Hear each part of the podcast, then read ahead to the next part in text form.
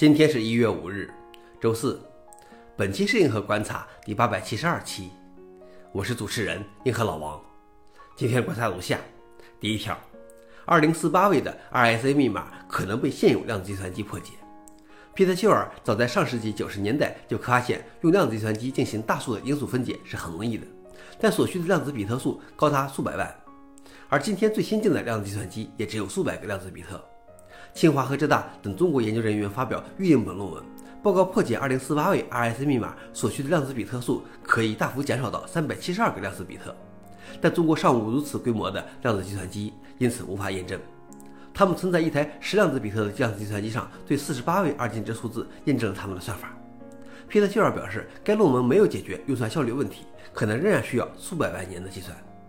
消息来源：《金融时报》。老王点评：虽然很可能是错误的。但是这样的量子竞赛下，或许不用十年，现在计算的加密基石就要被撬动了。第二条是，微软考虑在必应搜索引擎中加入 ChatGPT。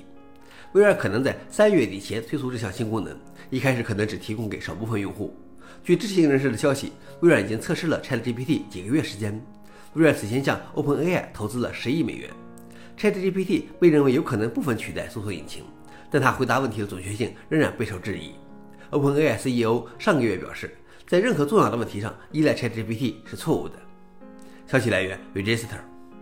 老王点评：问题就在这里，ChatGPT 的回答有时候会让你分辨不出真假。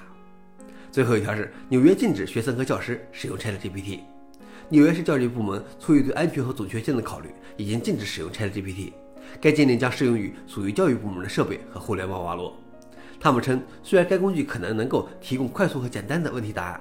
但它并不能够培养批判性思维和解决问题的能力，而这些能力对于学术和终身成功至关重要。